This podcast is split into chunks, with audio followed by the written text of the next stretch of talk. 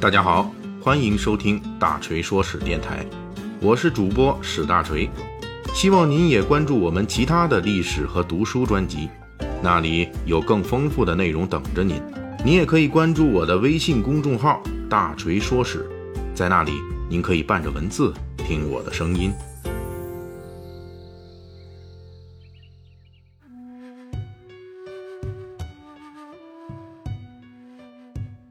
前几期的《水浒细节解密》啊，咱们一直聊着小说中的江湖黑道。那么本期呢，我们就详细说一下这《水浒传》中的官场白道。我们要说的白道系列的第一个题目，就是豹子头林冲等若干人的八十万禁军教头这个职务到底是个什么官这个职务我们需要充分的分解一下，前边是八十万禁军，后边是教头。大锤得先从八十万禁军说起。所谓禁军，原本意思是皇帝的侍卫亲军。这支军队是护卫皇帝、皇宫警卫的。我们古代历朝历代从来就没有过八十万人这么多的皇帝亲军。所谓八十万禁军，实际专指是北宋时期由中央政府控制的精锐正规军。这支部队的起源是在五代十国的后周统治时期，周世宗柴荣。也就是小说《水浒传》中这小旋风柴进的祖先，这个周世宗啊，在禁军的基础之上，大量选拔招募各地的强兵禁卒，组成了后周最强的武装力量。从此以后，禁军不再只是皇帝的侍卫亲军，同时也成为了皇帝指挥的后周军的主力。继承了后周这方面的经验，北宋以中央禁军与地方的湘军和湘兵。组成了王朝的基本武装力量。北宋禁军人数虽然屡有变动，但是其兵力基本占到北宋全部武装力量的一半以上，是名副其实的宋军主力。而且北宋时代的禁军不仅驻扎京师，也驻扎在全国各个战略要地。不过，虽然号称八十万禁军，实际上北宋统治时期的禁军人数变动很大。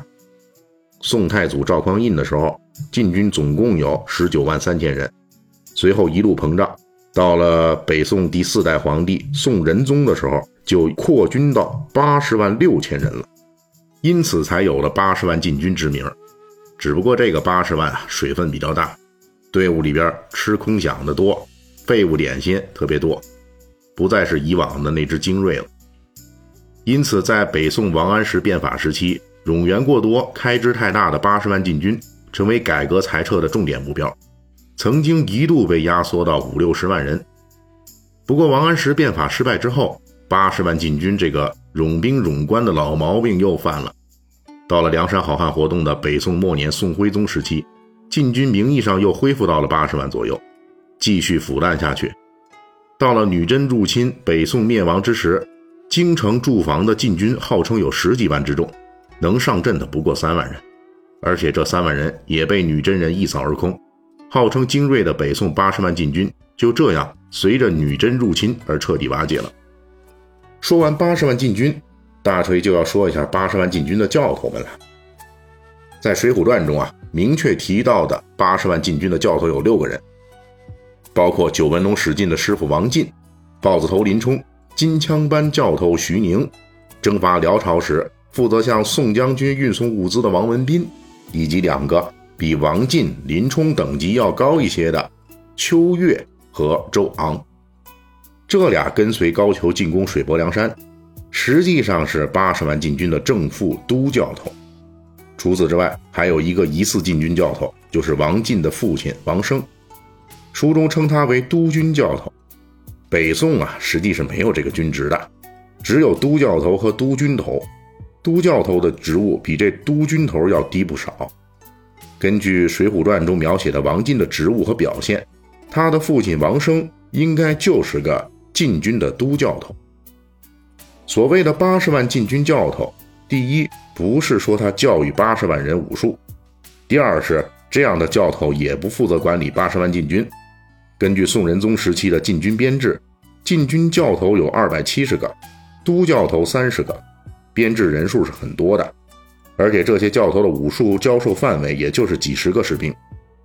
根据宋代这个武官的序列，武官从一品到九品共有十级之多，而禁军教头还没有进入这个官职序列。也就是说呢，林冲、王进等人的教头根本没有品级，不算是军官。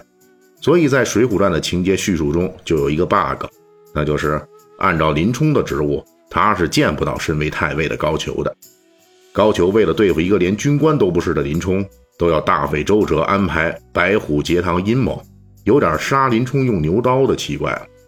当然，考虑到高俅糟糕的名声以及这个从市井泼皮无赖发迹的当官史啊。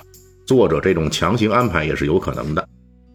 另外呢，在北宋禁军，教头虽然级别很低，但是还是比较受尊重的。这也就可能是高俅这样的费尽周折陷害忠良的原因之一。北宋末年，女真入侵汴梁城里的郭京装神弄鬼，自称有法术可以击败女真军。他的所谓抗金措施之一，就是提拔了市井卖艺的这个干棒师傅作为教头，结果引起真正有能之士的寒心。这其中原因，就是因为懂行的人都知道，这卖艺的武术啊，耍起来花哨，却是上不了战场的。郭京提拔这种人充当素来受尊敬的教头，虽然教头这个职务本身级别不高，却依旧让人很寒心。八十万禁军教头这个称呼是《水浒传》中出现的，这个称呼在其他同期文学作品中出现率并不高。在元末明初的文学作品中，还有一部杂剧作品也出现了类似的八十万禁军的称呼，这就是宋太祖龙虎风云会，描述的是宋太祖赵匡胤打天下的故事。故事中出现的后周将领石守信就自称统领八十万禁军。而正如前文所述，我们知道后周时期和北宋初年的禁军人数远远不足八十万。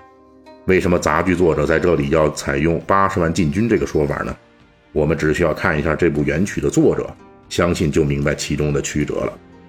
这部杂剧的作者叫做罗贯中，现在学者们推测《水浒传》是施耐庵、罗贯中合著的。八十万禁军这个称呼中隐藏的蛛丝马迹。恐怕也是推测的根据之一吧。